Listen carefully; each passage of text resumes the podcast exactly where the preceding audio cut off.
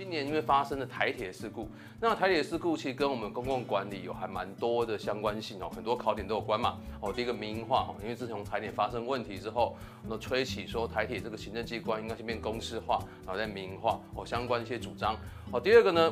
台铁事件一定跟危机管理有关，那危机管理也是我们公共管理还蛮重要的考点。好，第三个台铁这件事情哦，危机管理我们在进行各项运作的时候，一定都会提到跨域治理，所以跨域治理跟台铁也是有关系。所以呢，最后呢会带领各位去思考一下，我们今年四月发生这个悲剧哦，虽然非常不幸，但是呢我们也必须要注意一下这个地方跟我们公共管理很多地方有关好点考点的连结，所以大家思考一下。哦，在相关考点哪些可以把台铁的案例放在题目之中或考点之中？OK，好，那我们废话不多说，我们一一步一步来讲所谓申论题的题目。那其实严格来说，这并不是教我们大家写出个标准答案，而是引领大家去思考碰那题型该怎么去写，好不好？好，我们先从一百零九年普考，去年普考的题目。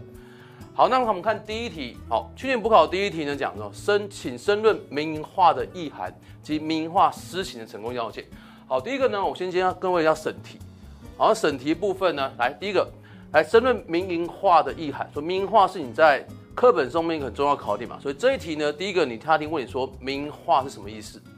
然后第二个是说民营化要进行的时候，它要什么成功要件，才让一个哦国营事业转成民营，或是把一些公共事务交由民间处理的时候，它会成功，而不会发生失败的状况。好，这个严格来说是我们的传统考题。哦，它是一种传统考题，它很单纯嘛，问两个问题，所以基本上你一定会开两个标，一个叫做解释什么是民营化意涵，然后民营化执行实行成功的要件。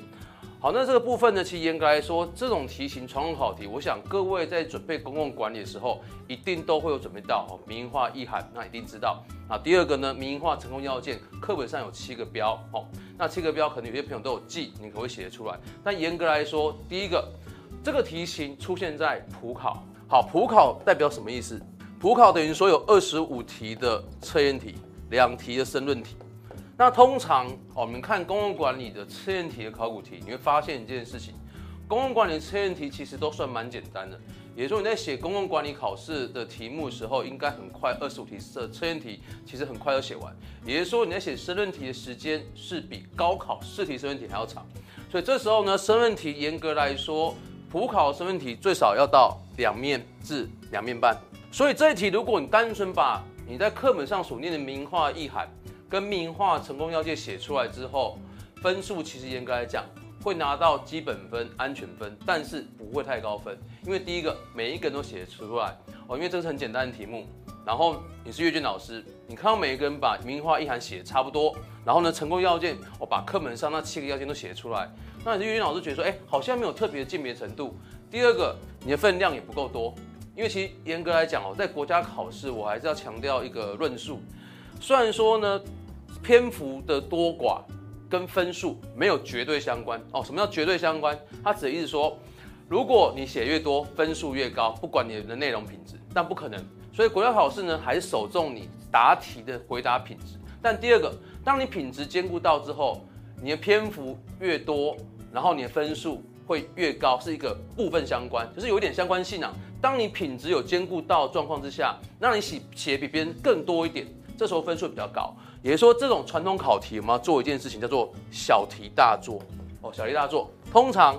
在普考的传统考题，什么叫传统考题？就很明显直接问你说某个概念的意涵、某个概念的优点、某个概念的缺点，或某个概念的成功要件，或某个概念或某个理论哦，要运作成功的策略。这所谓传统考点，你的教科书都看过的标，但是这个放到普考的话，你不可能去写到两面这么多，你不要提到两面半的，两面你可能都写不满，所以这时候呢你要写两面到两面半，然后你要小题大做。好，也就是说我要带到一个问题，这个题型除了把名画意涵跟成功要件写出来之外，你还要提到一件事情，也说我要教各位怎么叫小题大做。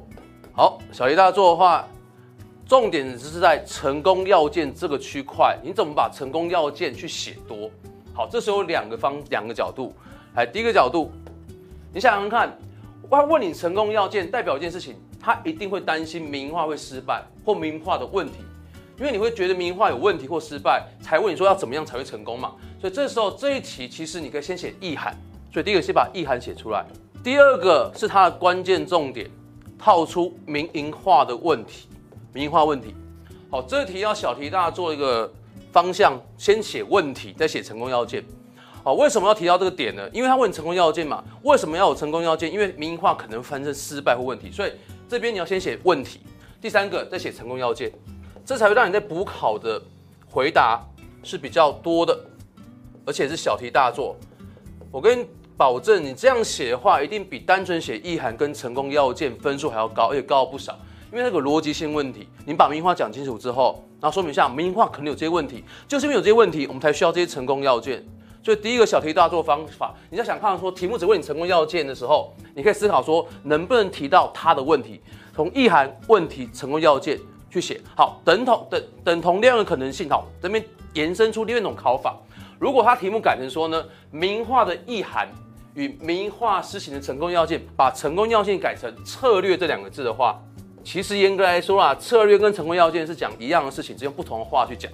好，讲策略一样，为什么要有策略？因为你可能会认为，好，可能在一个公共事务的管理会发生失败，譬如说民营化这件事情会失败，这时候你担心失败的话，你会提出策略。所以一样，不管考成功要件或策略的时候，你可以中间先带一下这个概念跟理论问题，写成功要件，好不好？所以这个题型哦，我跟大家报告一下，这个申论题的解题并不会再重新把意涵讲一次，把成功要件讲一次，因为就没有太大意义，因为课本上都有，好不好？所以这时候呢，这个题型。的一个关键小题大做，第一个方向问成功要件或策略，你可以先提到问题。好，这是第一个方法。好，第二个方法呢是另外一个比较呃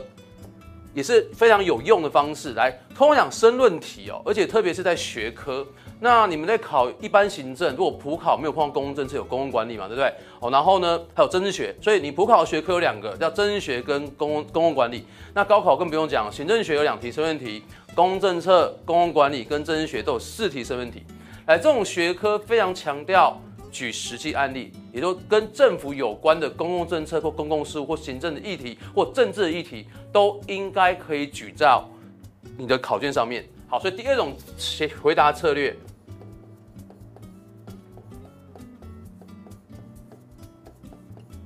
来，策略二一样老老样子，意涵照写嘛，对不对？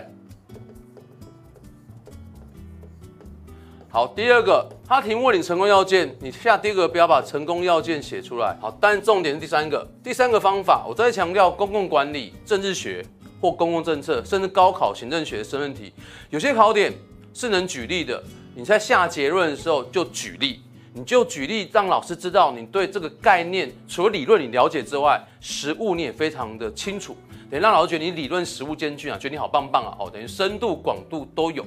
好，所以这个第三个我们用举例，因为其实呢，民营化在公共管理的实务有非常多的例子。不过这边举例，有些朋友很疑惑说，那我们是不是单纯把课本举，譬如说哦，中华电信民营化就好了？来，我刚刚报告一下，这边讲举例的话，有分呃比较功力比较高的或功力比较浅。来举例的话，比较浅层的话，最基本的基本款，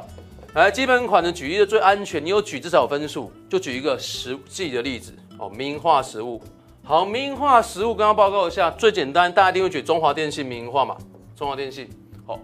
基本款把中华电信民营化举出来当个实例就可以了。不过有些朋友会觉得说，哇靠，中华电信已经很久了，之前已经民营化好久之前就民营化，再举话不太 old school，哦，这个好感觉好像哦没有更新鲜资讯。所以第二个哦比较厉害款，好，什么叫厉害款呢？来举一个成功的，跟举一个失败的。或者是说呢，可能未来需要民营化，举两个啦。说哦，老师就是举两个的意思嘛？对，就举两个。但是举两个，我会建议你要么举一个成功的跟一个失败做比较，因为这题问成功要件嘛，对不对？你把成功要件写完之后，举一个成功，来，中华电信民营化算蛮成功的。那我先跟他说明一下哈，中华电信民营化。这时候呢，它的过程哦，我这边先带出个部各个地方跟他说明一下。其实民营化的过程，其实严格来说不是直接从国营转成民营，你可以更写更细部一些。来，跟他报告一下，先从行政机关转变成国营事业，你应该先做公司化这个步骤。也就，其实严格来说，中华电信一开始是中华电信总局下的中华电信局，好不好？所以中华电信总局下面有个中华电信局的营业事务部，那营业事务部它是行政机关，后来呢，它针对它相关的法令去做修正，哦，变成一个公司化的国营事业。所以刚报告一下，其实严格来说，中华电信一开始是从行政机关变成国营的公司化，哦，公司化变成国营事业，哦，变成公司组织运作，从行政机关组织运作变成一个公司形式的组织运作。好，那公司形式组织运作是国营事业，国营再转成民营，哦，等于政府释股。然后降低在百分之五十五十以下，就变得民营化。哦，好，你可以提到一开始哦，我们中华电信是一个行政机关，中华电信总局。那中华电信总局呢，哦，转成公司化，变中华电信公司。那中华电信公司呢，一开始它是国营事业，然后借由呢不断的去进行释股，将国营事业转变成民营，好不好？好，好，那这个是第一个，你可以把中华电信写的比较清楚，从行政机关。国公司化变国营事业，然后变最后呢，在国营释股变成民营化的过程讲清楚啊。第二个呢，失败的案例，好，有些朋友可能觉得失败案例不好想，对不对？其实严格来讲啊，呃，台湾在进行行政机关变成国营，那国营再转成民营的例子，其实目前来说都还算蛮成功的。所以其实台湾不好想，但是我这边补一个失败的例子哦。什么叫失败的例子呢？来。失败的例子，跟他报告一下，你不用担心，可以用国外的例子。好，因为我跟他说明一下，现在学者啊，百分之九十五都是留洋啊，所谓洋博啊，要么从美国回来，多数美国，要么呢部分从英国回来，那少部分从日本回来。也这些国外学者呢，对国外的案例其实是蛮了解，你不用担心他们不知道，好不好？来，我们补充个失败的案例。好，我刚报告一下。我们常常觉得英国做政府再造很棒哦。我们行公共管理跟行政学常常会把英国的政府再造，不管是哦续接计划，我们柴切夫人所提出的续接计划，然后呢每一集的公民宪章，我们的课本都读过嘛，会觉得哦英国做政府再造很屌哎，而且英柴切夫人的续接计划把英国很多的国营事业转成民营，我感觉美英国应该是民营化非常成功。不过刚刚报告一下，英国并不是每一个。公共事务或公共业务从国营转民都非常成功。英国的铁道就是个失败的例子。也就是说，我们今天后面的台体就讲，还会讲的这个案例，所以不见得民营化是好的。因为英国铁道，英国铁道就是因为一九八八年的时候，续约计划呢让它从国营转成民营，但转成民营之后呢，发生很多的问题哦，所以不要把民营化讲成是个万灵丹。好像把公共事务给民间企业去经营跟管理呢，就会把企业精神带入到组织之中，它运作都很有绩效，非常有效率哦，非常有品质哦。我们虽然课本上公共管理写非常美好，说我们公部门一把私部门运作的逻辑啊，什么企企业精神啊、市场机制啊、顾客导向啊、分权啊、绩效导向、成果导向的观念都要组织运作之中，但实务上面。企业组织这样运作仍然产生问题，特别是在如果把这个概念放公共事务或公共管理上面的话，问题就很多。好，为什么英国铁道会失败呢？第一个嘛，你要思考一点，民营化，民营化代表是让民间去民间企业去经营。好，你思考，如果你是民间企业老板，你是慈善家吗？不可能，你是要赚钱。你要赚钱的话，这时候就会一些差别待遇出现，好不好？所以英国铁道民营化反正产生的问题，哈，来续接计划去让英国铁道民营化，但是产生了一些很多问题，来什么样问题跟大家报告？来，最大问题就是因为啦，你变成企业组织去经营的话，你就是要赚钱，你要赚钱的话，一些不赚钱的事情，你就会去加以减少哦。好的，第一个偏乡的路线停驶，对。英国铁道呢，因为民营化之后呢，开始把一些偏乡路线加以停驶，很正常嘛，不会赚钱路线你就不会去经营啊，因为亏本嘛。你是国营事业的话，或政府行，像台铁是目前行政机关形式的组织去经营的话，亏损政府去负担。但是你是企业老板，你接管的这个公共事务，你是要赚钱的，你不是为了做慈善事业，所以你不能去承受亏损这件事，所以让偏乡的路线去行驶。好，第二个票价提升。好，你说，哎，票价提升很 OK 啊，企业要市场机制嘛，也用供需法则决定票价嘛。好，但是呢，你如果单纯是供需法则决定票价，你会觉得这样讲是对的。但是其实放在公共事务中就有个问题，因为这个公共事务铁道的运输的供需，毕竟它还是有公共财的性质啊，人民的需求是很大的。但是呢，如果民间所提供的数额不够多的时候，这时候他会把价格去攀升，或即使啊，即使他数额就算很够，但是他为了赚钱，为了盈利，是为了盈利哦。也说，其实严格来说，因为大家一定都会有铁道使用的需求，你有铁道使用需求，这时候呢，其实你需求量很大。